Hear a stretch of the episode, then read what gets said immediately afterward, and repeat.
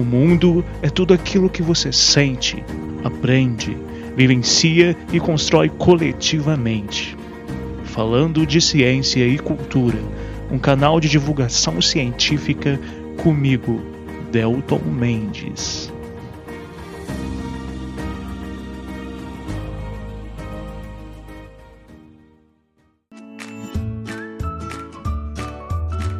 Fala, meus amigos e amigas. Eu sou o Delton Mendes e estamos aqui juntos, abraçados virtualmente, para mais um episódio do Falando de Ciência e Cultura. E hoje eu vou dar algumas dicas para vocês de observação do céu noturno e também diurno uh, no verão, né? A estação do ano que começa nessa próxima segunda-feira e também nessa próxima segunda-feira nós teremos o solstício de verão. Bom, bora lá então?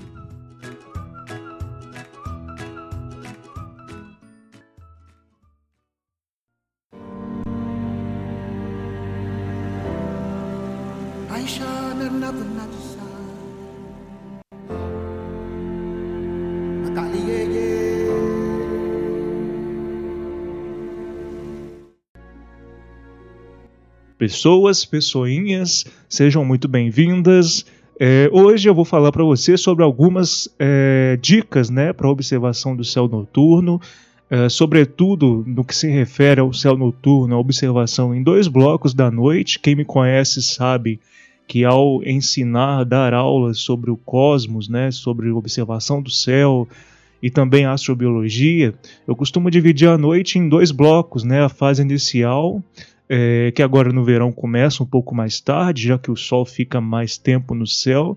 Essa fase inicial então varia entre as 5 e meia, 6 e meia e meia-noite, e a segunda fase, o segundo bloco, que é a madrugada, né, principalmente entre aí meia-noite e 5, 6 horas da manhã.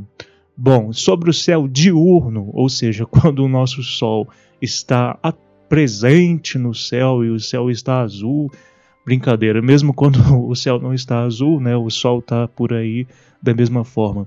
Bom, sobre o céu diurno, eu vou dar, falar um pouco né, da nossa estrela e a sua posição no céu, que é muito específica nessa estação, que é considerada a estação mais quente do ano e de dias mais longos. Então, no verão, nós temos dias muito mais longos, por exemplo, do que no inverno exatamente porque é nessa estação que o nosso planeta, na região do hemisfério sul, fica mais direcionado para a nossa estrela, o Sol.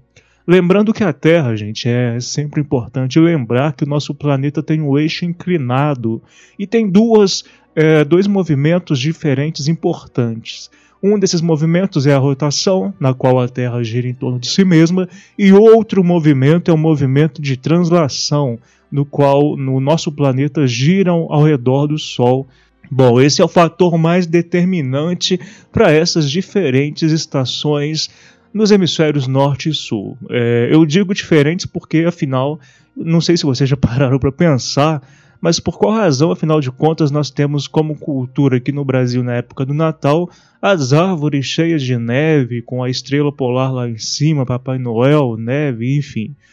É, por que, que nós temos essa cultura? Né? Se a gente nunca sequer tivemos é, como árvore, nós não temos como árvore nativa, por exemplo, esse tipo de árvores que são reproduzidas nas árvores de Natal. Né? É exatamente porque aqui no Natal, né, é, é se nós formos pegar a origem do Natal que nós compreendemos, né, principalmente aqui no Brasil, é, a gente sabe que o Natal é uma, é uma data cristã, não é verdade? Mas o Natal, ele, ele muito antes de Cristo, nós já tínhamos né, diversas civilizações aí que comemoravam esse período do ano, sobretudo no hemisfério sul, por conta de uma série de fatores, né? inclusive observando as estrelas, como civilizações anteriores à, à era cristã. E, e, aí é interessante a gente refletir um pouco também, é, porque enquanto que é Natal, né, com árvore de Natal presente e tudo mais, a gente não tem neve, né? No Brasil não tem regiões de neve durante o verão, com neve durante o verão. Mesmo no inverno são poucas as regiões que nevam e mesmo assim raramente. Né? O hemisfério norte é que é muito frio e essa cultura americana, né, sobretudo do Natal é, a lá Papai Noel, do Natal árvore de Natal com nevezinha caindo, estrela polar, é uma cultura que chegou para nós e que interiorizou, né? Internou, internalizou, desculpa, na verdade. É, por cultura do cinema e por várias outras, acabamos adquirindo esse traço cultural que não é bem nacional, mas que já está internalizado nos nossos hábitos e costumes, né?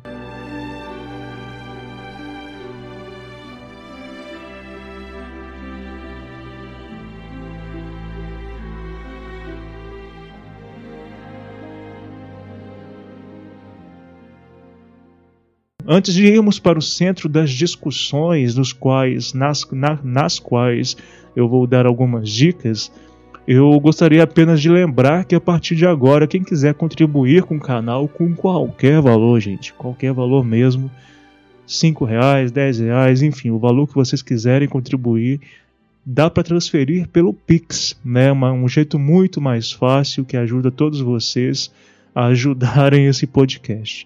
Então, quem quiser contribuir é só mandar mensagem por 32 98451 9914, que aliás é a chave, né? Uma das chaves. Você só já, quem quiser ajudar já pode contribuir. Ou então pode me mandar mensagem por esse número também, que por lá eu dou maiores dicas, outras dicas. E segundo, é, uma outra coisa né, importante que eu queria falar para vocês hoje é que, segundo o Spotify, o, esse canal de podcast é um dos 100 podcasts de ciência mais ouvidos no Brasil. Então, essa é mais uma conquista para o canal e eu agradeço a todos vocês que têm aí é, ouvido, confiado em mim, confiado no meu trabalho, ouvido os convidados. Enfim, é uma grande honra e olha que nem completamos um aninho, né? É muito satisfatório para mim ter esse resultado em tão pouco tempo. Bom, então é isso, meu povo. Partiu entender um pouco mais sobre as características do céu noturno e também um pouco do diurno no verão.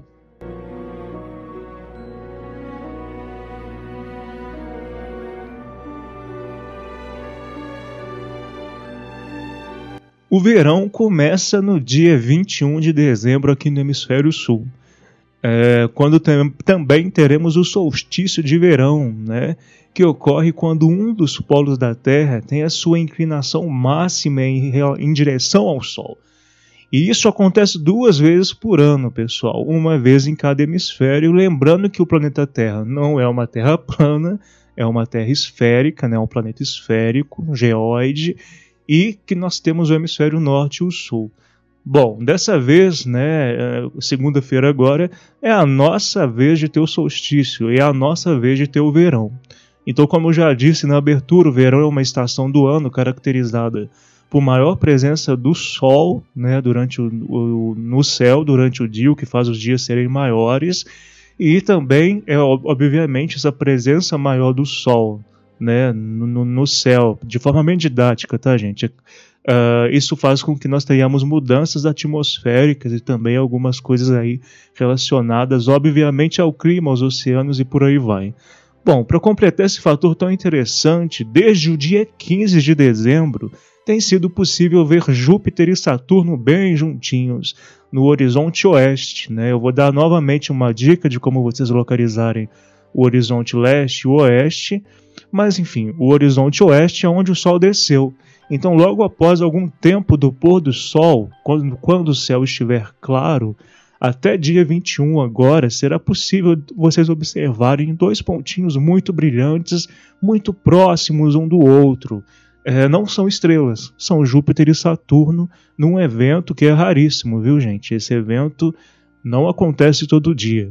Bom, então após algum tempo aí do Sol se pôr, vocês poderão observar Júpiter e Saturno, e dia 21 é, é o dia que nós teremos, digamos, a, a, a oportunidade de, de, os ver, de os ver de forma mais potente, né, com a magnitude mais elevada, que vai ser um evento bem bonito para quem conseguiu observar, né?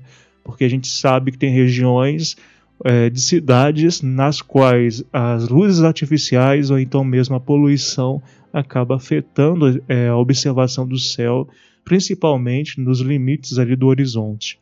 Bom, galera, só para lembrar então mais uma vez, eu já fiz esse ano três episódios com características de cada uma das estações do ano em termos de observação do céu. né, do céu noturno.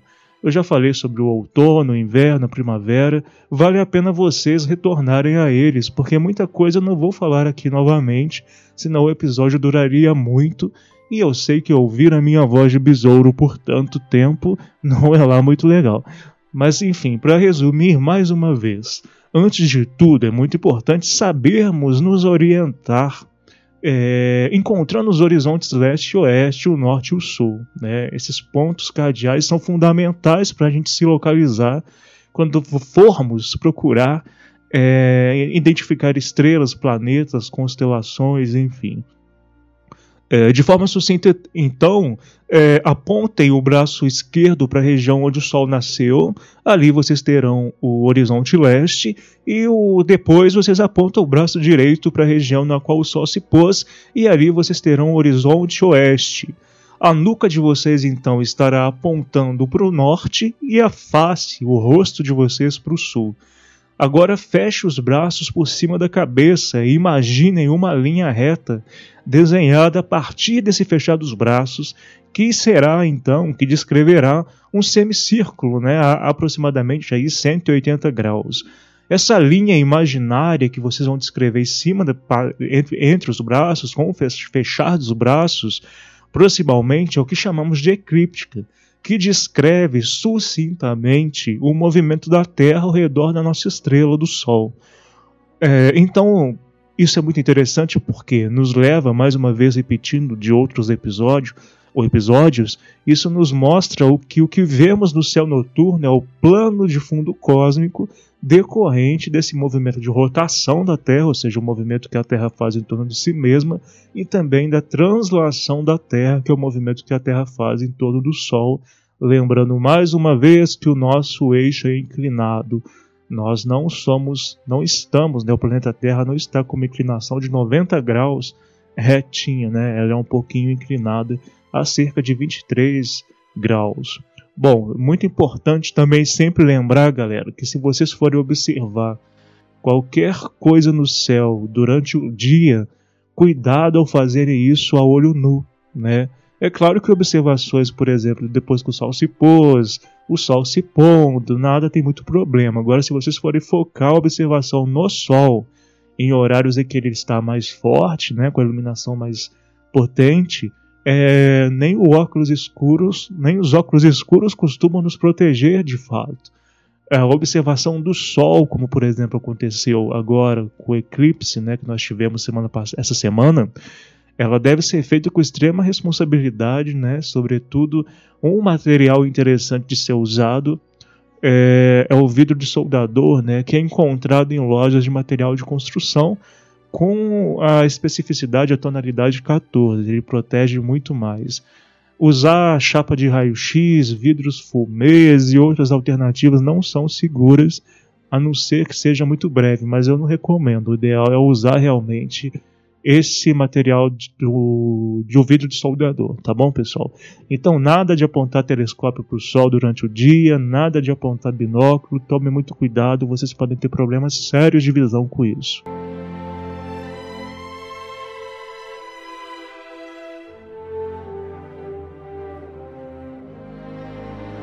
A partir desse semicírculo criado com fechados braços entre o leste e o oeste, será fundamental agora é, vocês entenderem algumas outras coisinhas. Bom, como eu disse, a nuca de vocês apontará ao norte e a face apontará ao sul.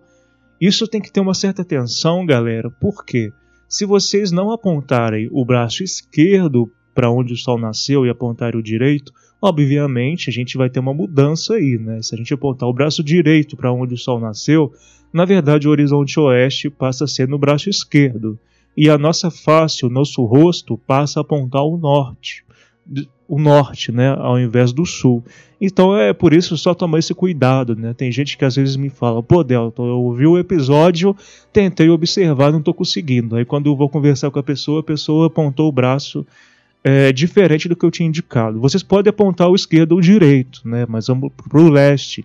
Mas vamos lembrar que isso vai mudar o norte e o sul, obviamente. Né? É, e outra coisa interessante, né?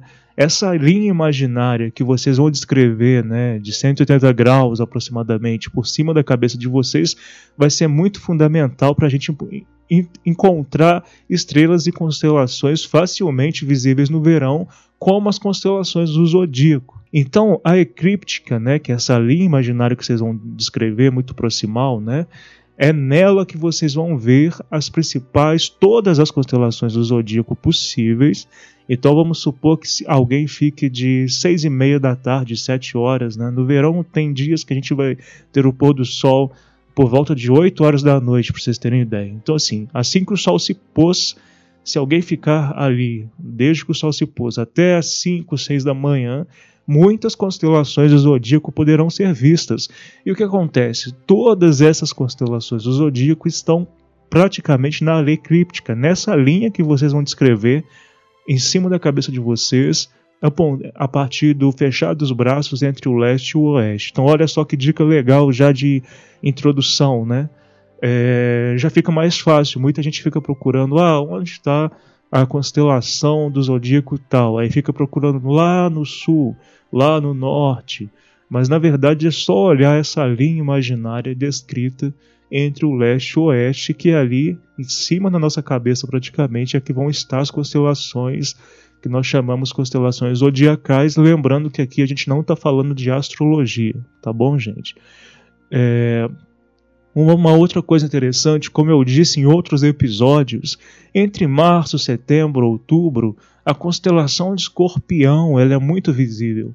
Então, assim, didaticamente, eu costumo dizer que no nosso outono, inverno, começo até da primavera, né, é, é, o tempo do reinado, entre muitas aspas, de Escorpião, porque a constelação de Escorpião é muito grande e muito visível.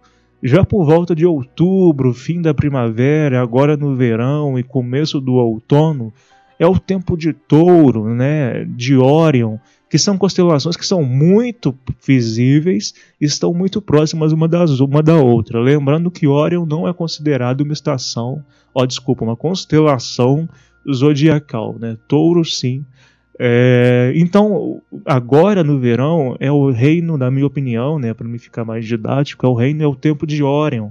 E Órion é, tem uma característica muito legal, porque é nessa constelação que estão as Três Marias, que são as três das estrelas mais populares que todo mundo, independente de conhecimentos de astronomia, já ouviu falar alguma vez na vida. E também vão ter estrelas aí significativas como Betelgeuse, né? E Rigel, enfim, várias outras aí. Essas duas constelações são muito interessantes de serem observadas no verão, né? Para vocês verem como que é simples observar essas duas é, constelações, entre 18 e 30, dependendo do horário do pôr do sol no verão, que como eu disse pode ir ser até às 20 horas, até uma da manhã, mais ou menos, a gente vai, você vai poder ver touro com muita facilidade. E na constelação de touro a gente tem as Pleiades, que são um grupinho ali, uma patotinha de estrelas muito juntinhas. Touro é fácil de observar porque ele tem uma espécie de V que facilita muito a visualização é, muito próximo então de Touro, também vão estar as três marinhas que fazem parte da, da constelação de Orion e também as duas estrelas muito brilhantes que são Betelgeuse e Rigel, que são da constelação de Orion. Um pouquinho mais ao sul, aí sim a gente vai ter a constelação de Cão Maior, na qual a estrela Sirius é muito brilhante. E, e era uma das estrelas de maior magnitude, inclusive, ou seja, mais brilhante mesmo. Muitos historiadores, inclusive, já que a gente está próximo do Natal, é, muitos historiadores acreditam que Sirius é a estrela de Belém, justamente porque na data do Natal e outras datas antigas nesse período, na região oriental, Sirius era uma estrela que representava muitos aspectos culturais, junto também com as Três Marias. Bom, além dessas constelações, outras estrelas também serão facilmente visíveis agora em dezembro, e janeiro e março, que são o, que é o período aí do verão, né? Especialmente na eclíptica, que eu, na qual, né, a identificação eu já passei as dicas para vocês. É, então só lembrar que as constelações do zodíaco, por exemplo, Gêmeos, Ares, Peixes, Aquários serão principalmente bem visíveis é, em várias fases aí do verão. E é importante sempre lembrar, gente, quando eu estou falando que é, que é, facilmente visível, eu estou falando, do, como eu disse no começo, nos dois blocos da noite, o bloco inicial até meia-noite e durante a madrugada. Muita gente às vezes chega lá para observar 9 horas da noite e me manda mensagem: Ah, Delta, você falou que ia dar para ver tal constelação essa noite e eu não estou conseguindo ver. Na verdade é porque ela ainda vai despontar no horizonte leste, por exemplo, lá para uma da manhã, meia-noite, às vezes até mesmo duas, três, quatro, cinco horas da manhã. Então vai depender muito, né? Porque vamos lembrar mais uma vez, o nosso planeta está em movimento de rotação e translação, gente. Então esse plano de fundo cósmico que a gente vê, obviamente ele vai ter umas alterações com o passar dos dias. Então a gente tem que ficar atento a isso. Bom, gente, e sobre planetas? Muita gente gosta muito, manda muitas perguntas sobre planetas. Bom, teremos Vênus algumas vezes. Vênus sempre é visível mais próximo do Sol, né? Inclusive, nós falamos sobre isso no episódio 52. Quem não ouviu, dá uma olhadinha lá.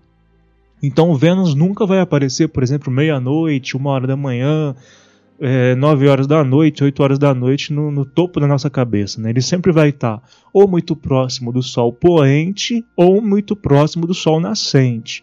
Mas nem sempre vai ser possível ver Vênus, tá, gente? Que também é compreendido aí por povos antigos como estrela d'alva, né? É, ou como estrela vespertina, enfim, tem, ouça o episódio 52 que vai ficar mais fácil de entenderem sobre Vênus, né? Bom, também é possível ver com muita dificuldade Mercúrio. Mercúrio também é visível a olho nu, mas é muito mais difícil. Urano e Netuno não são visíveis a olho nu, tá, gente? Outro dia é, teve uma notícia aí num jornal, né, de que estava dando para ver Urano e Netuno a olho nu. Isso é mentira. É impossível ver esses planetas Urano e Netuno a olho nu, né? Será muito fácil ver por os três, a tríade tradicional, que são os três planetas que aqui eu já falo para vocês que quase sempre dá para ver um ou outro qualquer época do ano. No verão não será difícil, né? Então Marte, Júpiter e Saturno, gente, praticamente em qualquer época do ano é possível ver à noite. Obviamente, mais uma vez, no primeiro bloco da noite tem vezes que vai dar para ver um ou outro só, Tal, tem vezes que os três aparecem mais depois de meia-noite. Então vai variar muito, porque ao contrário das constelações, que são entre muitas aspas mais fixas no céu, por causa das distâncias enormes dos, no cosmos, os planetas eles variam a posição durante os anos, né, na nossa observação. Então, por exemplo, não é porque eu estou vendo Marte hoje, às 10 horas da noite, dia 18 de dezembro, vamos supor, não sei se hoje ele vai estar visível esse horário né, no topo da nossa cabeça, no céu apino, mas vamos supor que ele esteja visível exatamente hoje uh, em cima das nossas cabeças. Né? Não significa dizer que daqui a três anos, na mesma data, no mesmo horário, Marte vai estar lá. Então a gente tem que tomar muito cuidado com isso. Outra coisa interessante, os planetas e as constelações do zodíaco, mais uma vez, estarão na eclíptica, ou seja, os planetas também estão na eclíptica. Então, gente, é tapa na peteca, marcou leste-oeste, fechou os braços em cima da cabeça, ali descreveu proximamente a eclíptica, é ali que vão estar os planetas e as constelações do zodíaco e essas outras constelações importantes, como eu disse, Órion e Cão Maior. Na verdade, Órion e Cão Maior não vão estar muito bem na eclíptica, mas vão estar muito próximas, né? E são muito fáceis de serem vistos. Então, é uma dica inefável, né? Se vocês fazerem isso, vocês nunca mais vão ter dificuldades, pelo menos para apontar os olhos e tentar identificar algumas estrelas e planetas também, não é verdade?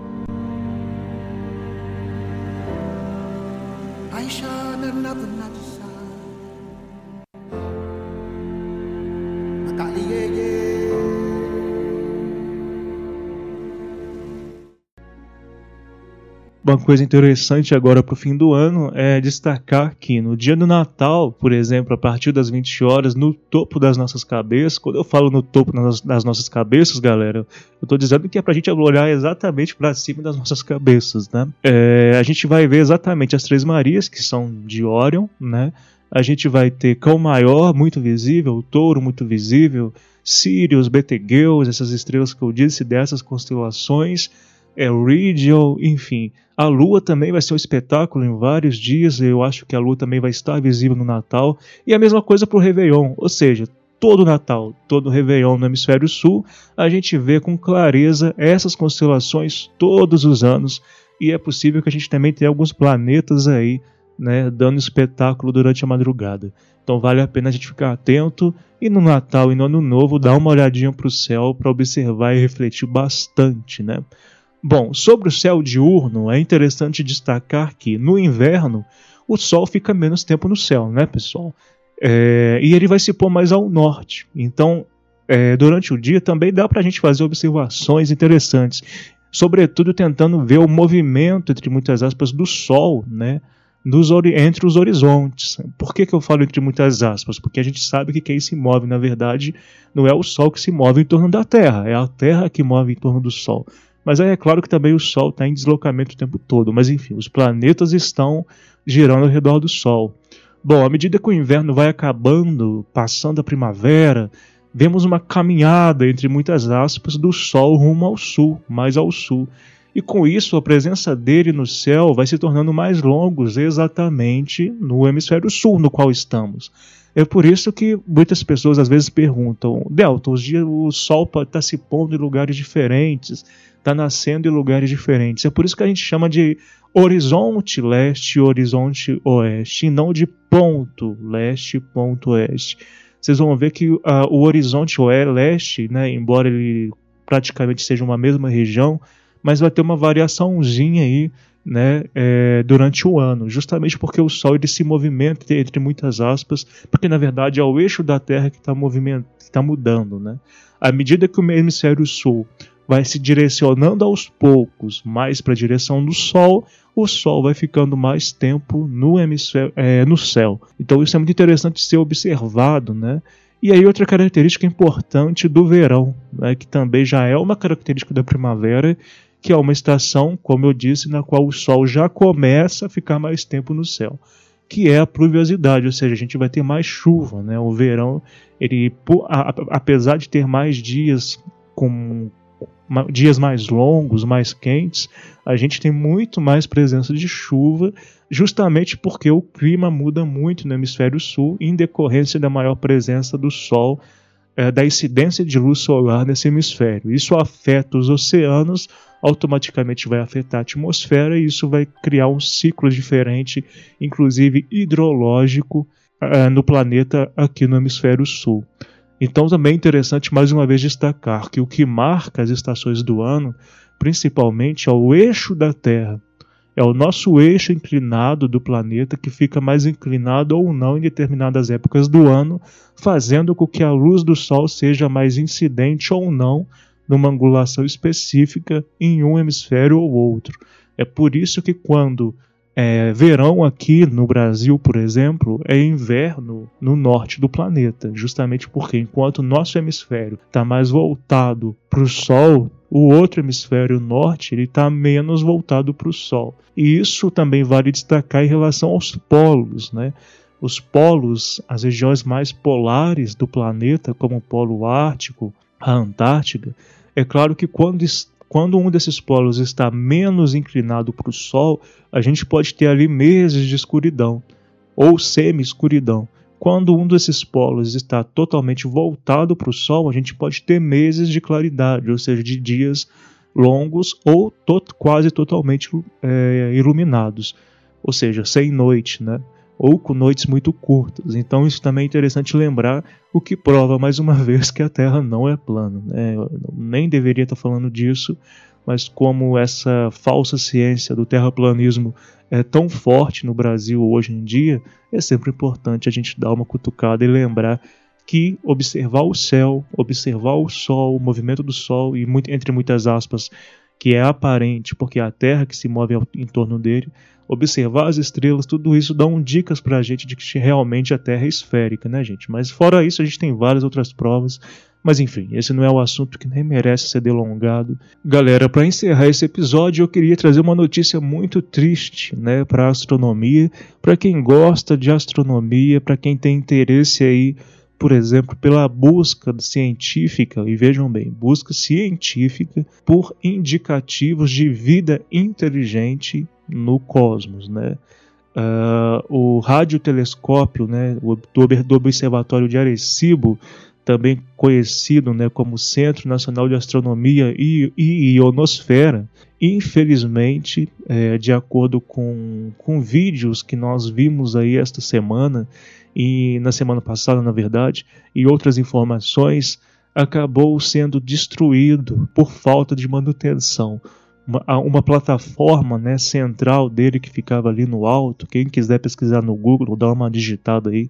Ela caiu é, com 900 toneladas sobre o, o prato refletor sobre as antenas e aí danificou transmissores, radares, enfim. Esse prato refletor, para vocês terem ideia, tinha 300 metros de largura, com uma plataforma que estava pendurada a 150 metros acima do chão. Esse radiotelescópio, gente, foi muito importante, sobretudo porque motivou as nossas é, curiosidades, dúvidas, né, sobre se é possível existir vida inteligente no, no cosmos, né. Uh, hoje nós temos o FAST, que também é um radiotelescópio o maior do mundo na China, que tem basicamente a mesma missão, mas esse de Arecibo tem uma história, tem toda uma significação, principalmente porque não sei se vocês sabem, mas em 1974 uma mensagem foi mandada de Arecibo em direção ao grande aglomerado globular de Hércules, onde nós temos aproximadamente 300 mil estrelas conhecidas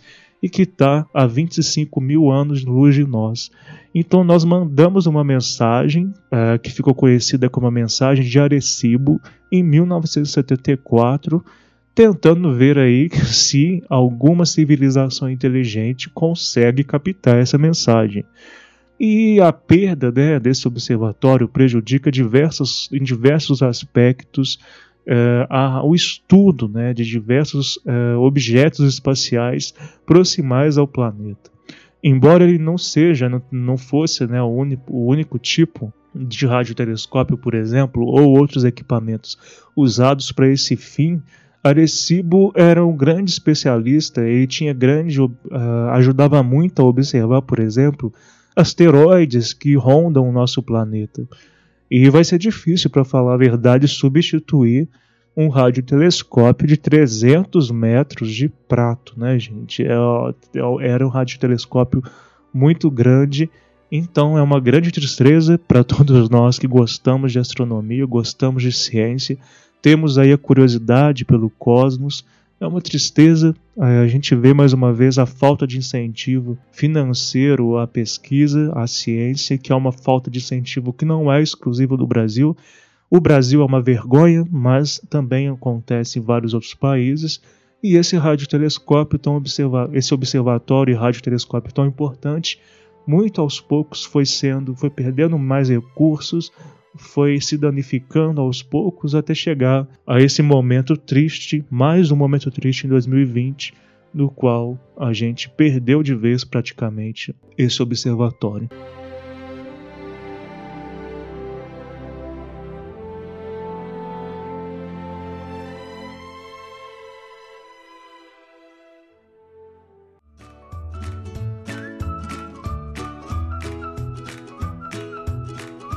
Bom, meus amigos e amigas, eram essas as dicas e informações que eu queria passar para vocês hoje. É, tendo a atmosfera limpa, sem a presença de nuvens, tentei observar o céu noturno a partir dessas dicas.